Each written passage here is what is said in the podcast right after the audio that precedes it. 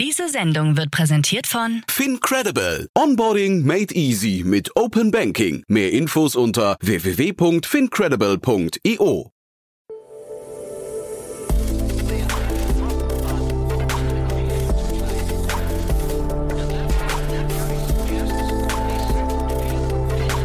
Startup Insider Daily. Investments und Exits.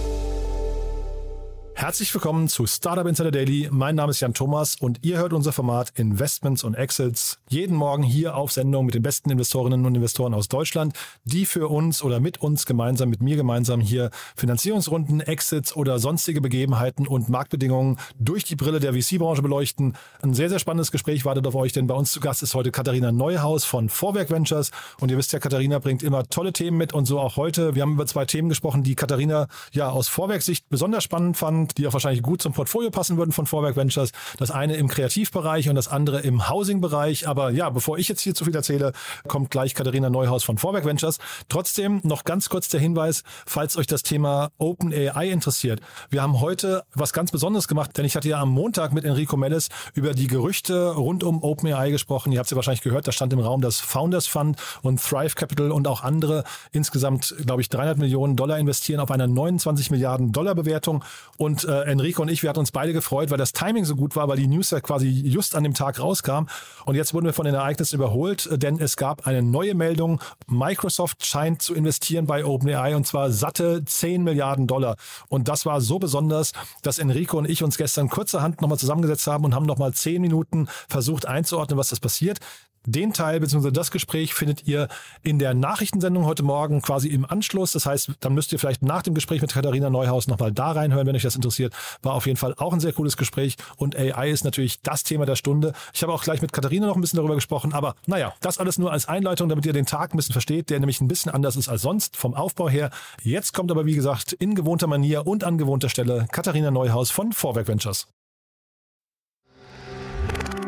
Werbung Hi, hier ist Nina, Content Managerin bei Startup Insider. Suchst du deine nächste große berufliche Herausforderung? Dann melde dich bei uns. Wir suchen aktiv nach neuen Teammitgliedern, die Startup Insider zum führenden Informationsmedium der deutschsprachigen Startup-Szene machen wollen. Aktuell suchen wir Sales Manager, Customer Success Manager, Finanzmanager sowie Werkstudenten in den Bereichen Sales, Product und Content. Aber auch wenn keine passende Stelle dabei ist, melde dich trotzdem bei uns. Wir suchen immer nach leidenschaftlichen Menschen, die mit Startup Insider Großes bewegen wollen. Also, um mehr zu erfahren und dich zu bewerben, geh jetzt ganz einfach auf startupinsider.de/slash insider. Startup Insider Daily. Investments und Exits. Cool, ja, dann freue ich mich sehr. Katharina Neuhaus ist wieder hier, Principal von Vorwerk Ventures. Hallo Katharina. Hallo Jan, frohes neues Jahr wünsche ich dir. ja, wünsche ich dir auch. Toll, dass wir sprechen. Ich hoffe, du bist gut reingekommen. Ja, absolut. Ich war tatsächlich in der Sonne und Ach, äh, ich kann mich nicht beklagen, ja, bin heute wiedergekommen. Deswegen bin ich, bin ich vielleicht etwas langsamer als sonst. Entschuldige. Nee, weiß ich noch nicht, werden wir gleich sehen. Ne? Aber das klingt ja erstmal super. Deine Predictions oder deine Erwartung für das kommende Jahr jetzt oder für das Jahr, das jetzt begonnen hat? Wird es besser, ähm, wird schlechter? Aufregendes Jahr, ich bin Optimist. Ähm, ich sehe auf jeden Fall positive Signale gegen Ende des Jahres, aber schauen wir mal. Ich möchte auf jeden Fall nicht pessimistisch in dieses Jahr starten. Nein, schauen wir mal, das ist aber auch nicht so schlecht, ja, genau. Ja. Gut, dann äh, steigen wir optimistisch ein. Du hast zwei tolle Themen mitgebracht. Das sind schon wieder größere Runden. Man, also deswegen habe ich gedacht, das wäre schon fast eine Brücke. Man, man merkt jetzt gerade, der, der Markt wacht zumindest ein bisschen auf, ne? Ja, absolut. Also ich glaube, es ist immer wahrscheinlich eine Frage, ne? Also zweiteilig. Ähm, wahrscheinlich gibt es eine, eine sehr kleine Gruppe an Unternehmen, die immer raisen können und die anderen fallen da wahrscheinlich raus. Aber auf jeden Fall habe ich mich auch sehr gefreut, da zwei große Runden gerade im Consumer-Bereich eben zu sehen. Mhm. Und du hast mir im Vorgespräch gesagt, die sind relativ nah an, an euch dran. Deswegen würde ich sagen, lass uns vielleicht noch ein paar Sätze zu euch verlieren, oder? Genau, sehr gerne, genau. Also Vorwerk Ventures, nochmal für alle, die dies vielleicht vergessen haben über das äh, neue Jahr. Äh, wir sind ein ja, Venture Capital Fonds aus Berlin, fokussieren uns auf frühphasige Unternehmen, also alles zwischen Seed, Series A, 1 bis 5 Millionen Euro initiales Investment ähm, sind in unserem Sweet Spot, ähm, finden eigentlich alles spannend, was in irgendeiner Form das Leben eines Menschen ähm, ja schöner äh, macht, bereichert, gesünder etc. Ähm, gestaltet und haben dementsprechend natürlich sehr viel B2C-Investments ähm, in unserem Portfolio, sind aber durchaus gewillt und interessiert, auch mehr in B2B oder B2B2C-Space zu machen. Ähm, und das eben in ganz Europa mit ähm, ja, einigen Ventures, die hoffentlich auch einige kennen, wie beispielsweise Formiskin, ähm, HelloFresh, Flaschenpost im alten Portfolio, ähm, Everdrop, aber auch ein Avi Medical. Also eine ganze Bandbreite an, an Themen, die hoffentlich für viele Zuhörer auch äh, ja, relevant sind. Hm, jetzt hast du gerade gesagt, frühe Runde, eins bis äh, fünf Millionen.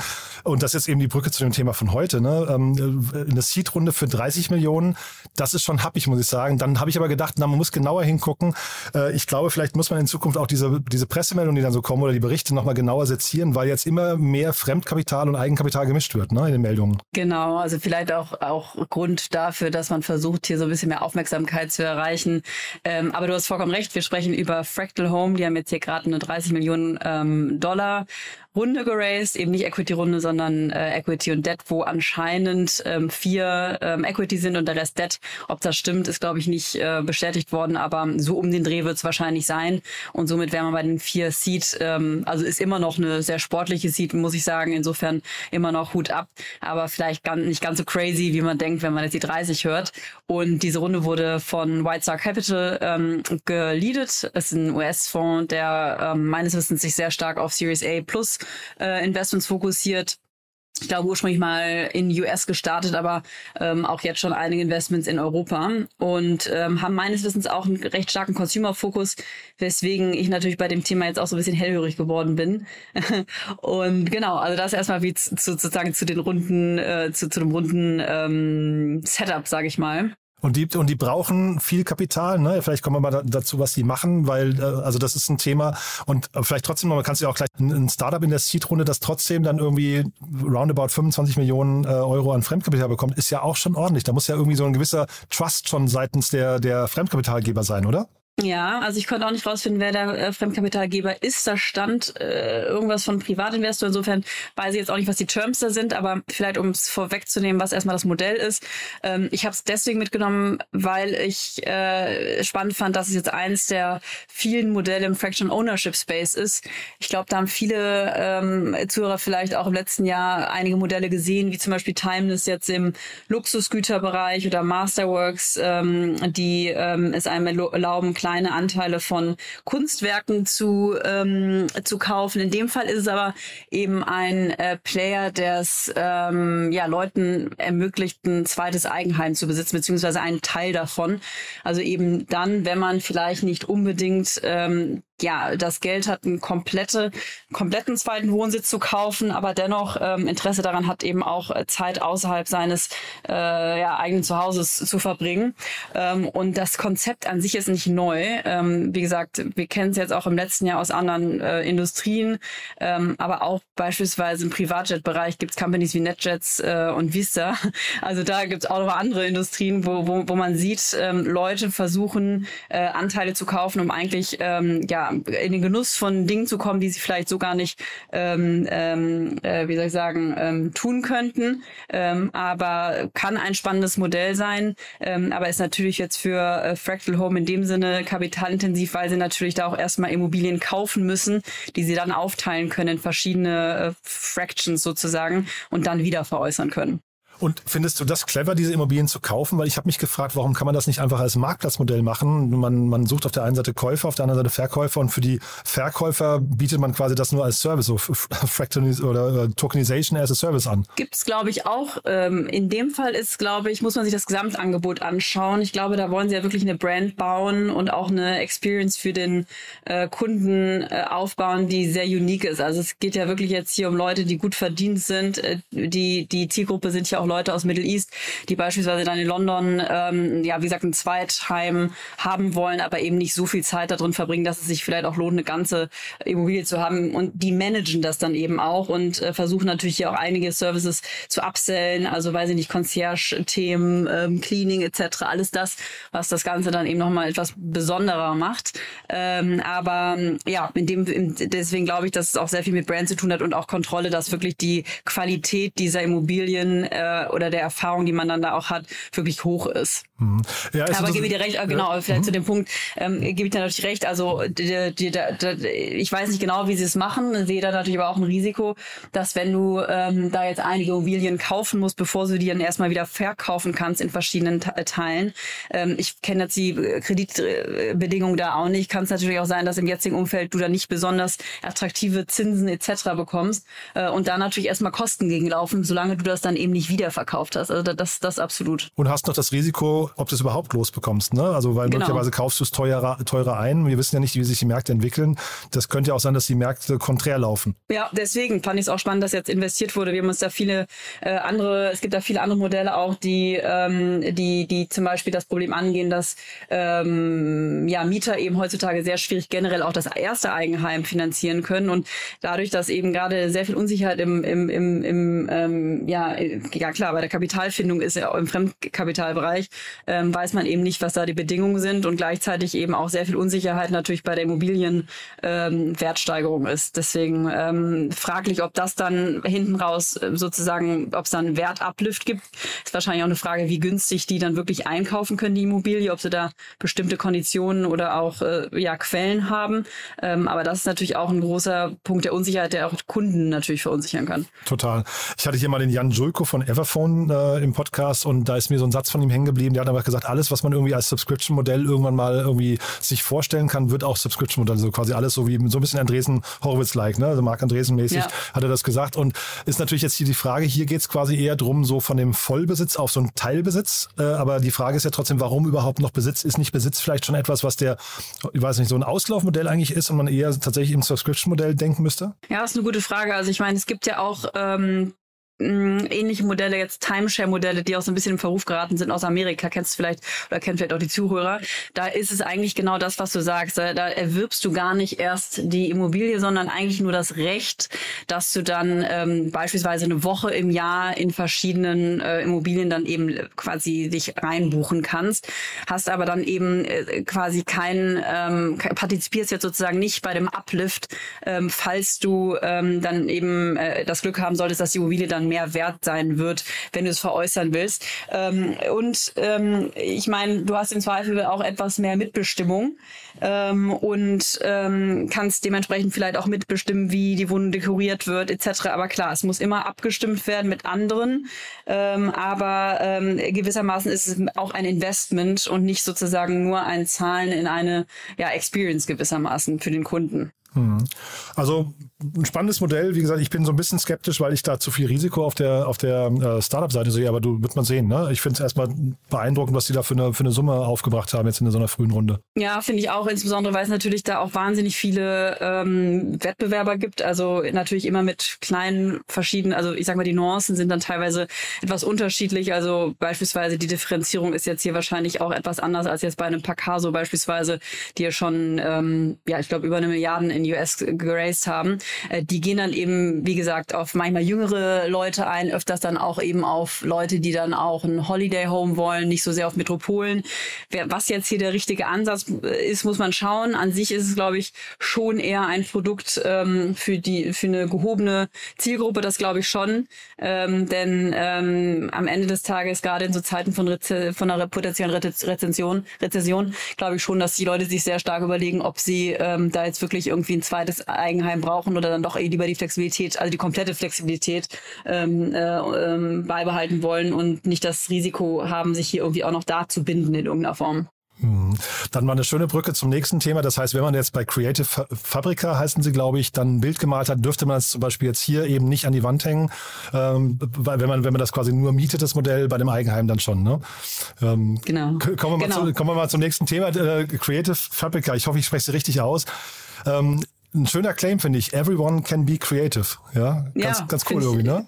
Ja, total cool. Finde ich auch. Äh, Creative Fabrica, ich denke ja auch, dass man es so ausspricht, ist jetzt ähm, ein, ein Venture aus Amsterdam. Ähm, haben tatsächlich gerade über 60 Millionen US-Dollar in Venture, äh, in, in Equity und Debt, Debt ähm, geraced. Und Alven war hier der Lead-Investor ähm, und existierende Investoren wie Linetree, ähm, Peak, Felix Capital, FJ Labs haben hier eben auch mit investiert und ähm, sind aus meiner Sicht hier auch ein sehr gutes Konsortium, die hier verschiedene, ähm, wie soll ich sagen, sozusagen Expertisen mitbringen. Felix mit dem Consumer und Creative Focus, FJ Labs auch mit dem äh, Marketplace ähm, Wissen. Und insofern glaube ich eine sehr ähm, spannende Konstellation ähm, und sind eben rasant gewachsen und ähm, fokussieren sich auf den auf die sogenannte Creator Economy, also eigentlich ähm, sozusagen die These, dass man durch eigene Kreation und eine gewisse Marketingstrategie eben Geld verdienen kann.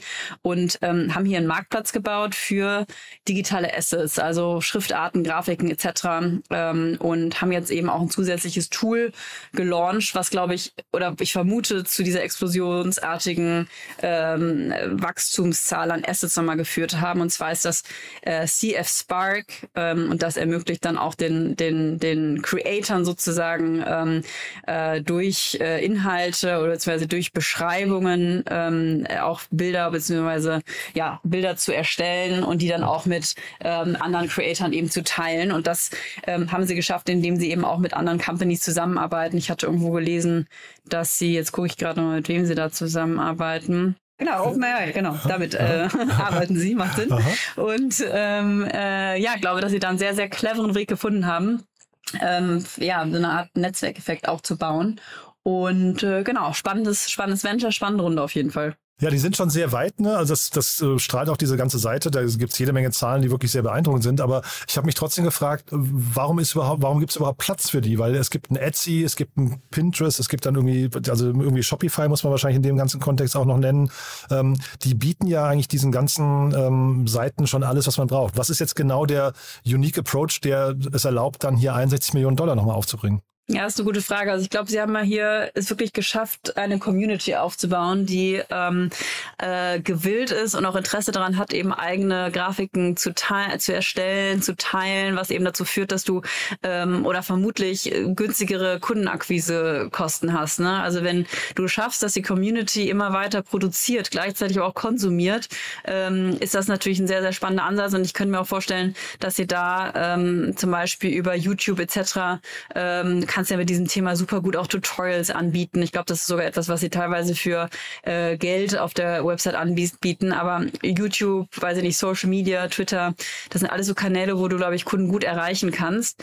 Ähm, und ich glaube wirklich, diese Partnerschaft mit OpenAI ähm, ist, ist ein super cleverer Hebel, um eigentlich dann auch Leuten, die auf Etsy äh, verkaufen oder eigene Produkte eben erstellen, ähm, da ähm, die Tools ähm, zu geben, ähm, das eben noch zu optimieren, obwohl ich auch nicht ganz sicher bin oder ich mir die Frage stelle, eben bei dieser Zielgruppe, ähm, weil es ja auch ein Subscription-Modell ist, wie wichtig dieses Tool ist. Also bei jemandem, der wirklich vollberuflich Etsy-Produkte anbietet oder keine Ahnung, DIY-Produkte macht, fair enough, dann macht es, glaube ich, Sinn. Aber bei Leuten, die dann, weiß ich nicht, einmal für ihre Hochzeitseinladung so eine Grafik brauchen, frage mich dann immer, bleibt der Kunde dann wirklich oder ist das dann ein One-Off, dass ich mich einmal anmelde, aber direkt irgendwie nach dem Free Trial wieder gehe?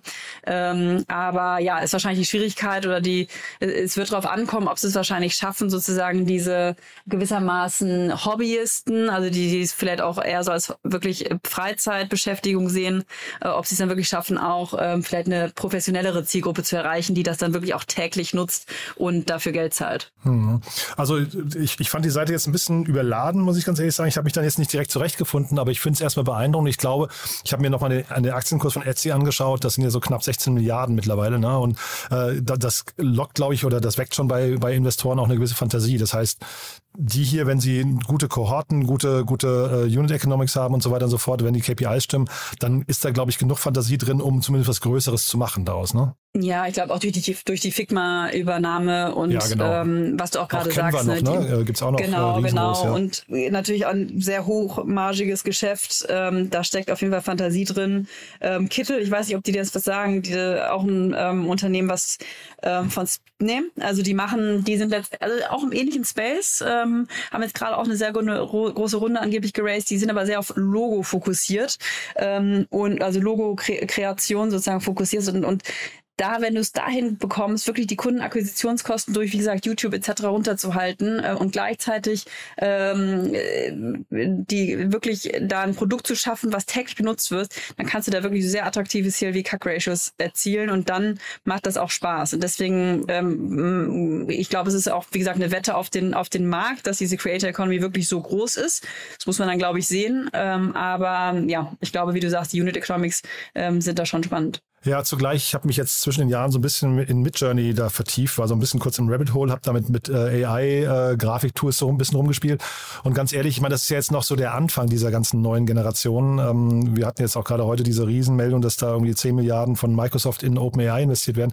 Das geht, glaube ich, gerade so richtig los. Und ähm, ich könnte mir schon vorstellen, dass es für die Canvas oder dann eben auch hier für die äh, Creative Fabricas dieser Welt irgendwann auch kompliziert wird, weil möglicherweise diese Creator Economy komplett überrollt wird von Leuten wie, wie wie dir und mir, die einfach gar keinen, also ich weiß nicht, wie gut du jetzt mit, mit Photoshop oder Illustrator und sowas umgehen kannst, aber das macht dann halt einfach die AI für dich. Du sagst, du, du also mit Sprache umgehen können die meisten und dann sagst du einfach, na, ich hätte gerne das Logo noch ein bisschen runder und ein bisschen mehr im Retro-Stil und dann kriegst du dein Logo halt eben auch, weißt du? Also ich bin so ein bisschen skeptisch, also oder, oder halt die Luft an für diese ganzen Creator, weil da bauen jetzt so viele gerade drauf, äh, auf die Hoffnung, sich über TikTok und sowas und Shopify selbstständig zu machen und da irgendwie ein, ein dauerhaftes Business aufzubauen.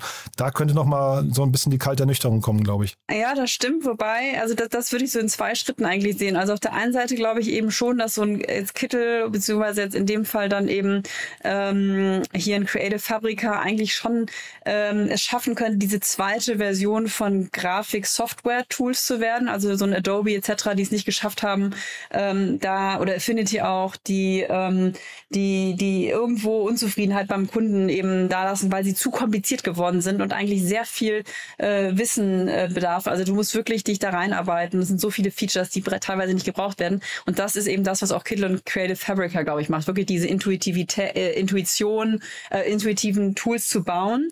Ähm, und dann, glaube ich, mit dem, mit dem Punkt AI, ähm, da glaube ich, musst du einfach offen sein für Kooperation, wie es jetzt ein Creative Fabrica macht. Also du musst sozusagen dich nicht dagegen scheuen, sondern du musst halt wissen, das kann sozusagen ein, ähm, äh, weiß ich nicht, kann gut zusammen funktionieren. Ähm, also Chance und, und Risiko schon, zugleich, ne? Genau, Chance und Risiko, aber ich glaube, es wird auch immer diesen Use Case geben, wo du dann eben äh, von Scratch aus was baust, ähm, ohne dass du da jetzt sozusagen ähm, vielleicht auch ähm, auf AI basiert ähm, dir, dir Grafiken erstellen lässt. Aber ja, muss man sehen. Ähm, ich finde aber, dass Creative Fabrica das hier sehr smart macht, indem es eben diese Partnerschaften eingeht und das so eine Art Growth Hack geworden ist für dir. Hm. Und seht ihr bei euch jetzt gerade schon so, also, also ich gehe ja generell davon aus, dass in diesem Jahr sehr, sehr viele Neugründungen passieren, einfach weil es so viele Layoffs gab und dann auch irgendwie so viel, sagen wir, Frühphasen, frühphasig so viel Geld im Markt ist. Seht ihr, dass das Thema AI schon irgendwie anzieht? Also kommen da immer mehr Startups jetzt, die, die irgendwie auf OpenAI oder, oder vergleichbaren Themen aufbauen? Ähm, ja, ich denke, das ist wirklich, wir sind da gerade in den Kinderschuhen, würde ich sagen. Man muss wahrscheinlich auch immer gucken, was wirklich dann AI ist und was nicht. Ähm, ich glaube aber schon, dass das, ähm, dass genau diese Tools jetzt eben wirklich wie so eine Art Foundation ähm, sind und dass man jetzt in dem kommenden Jahr oder hoffentlich in diesem Jahr jetzt wirklich ähm, ja viele spannende Ventures äh, sieht.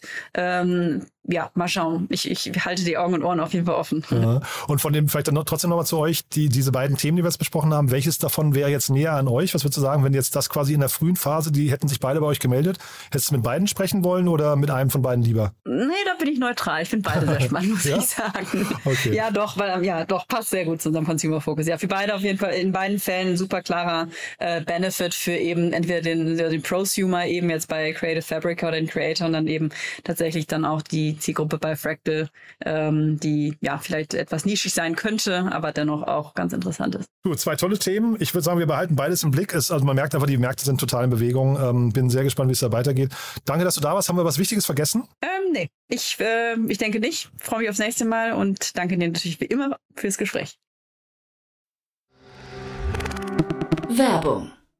Hi, hier ist Paul. Product Manager bei Startup Insider. Willst du wissen, welche Startups aus Hamburg, Mannheim oder vielleicht auch Bielefeld sich mit künstlicher Intelligenz beschäftigen? Oder wie zum Beispiel das Portfolio von Earlybird oder HV Capital aussieht? Entdecke all das und noch viel mehr auf unserer Plattform. Kostenlos und ohne Begrenzungen. Unsere Datenbank umfasst über 20.000 Profile aller relevanten Startups, Investoren und Personen, die darauf warten, von dir entdeckt zu werden. Also, wenn ich dein Interesse geweckt habe, schau einfach mal auf unserer Plattform vorbei unter startupinsider.de/slash insider. Startup Insider Daily, Investments und Exits. Der tägliche Dialog mit Experten aus der VC-Szene.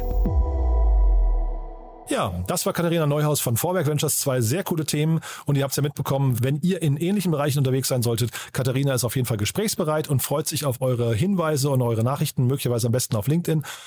Ja, und ansonsten habe ich ja vorhin schon erzählt, vielleicht nochmal kurz reinhören in das Gespräch mit Enrico Mellis heute Morgen war auch sehr cool und das, was sich dabei OpenAI tut, ist wirklich phänomenal. War ein cooles Gespräch, findet ihr in der Nachrichtensendung heute Morgen. Ich denke mal so ab ungefähr Minute 12, 13, 14, sowas in der Kante, also quasi nach den Nachrichten mit einer Dressel. Einfach mal reinhören, es lohnt sich auf jeden Fall. So, ich freue mich, wenn wir uns nachher wieder hören. Bis dahin erstmal alles Gute und ja, gehabt euch wohl. Ciao, ciao.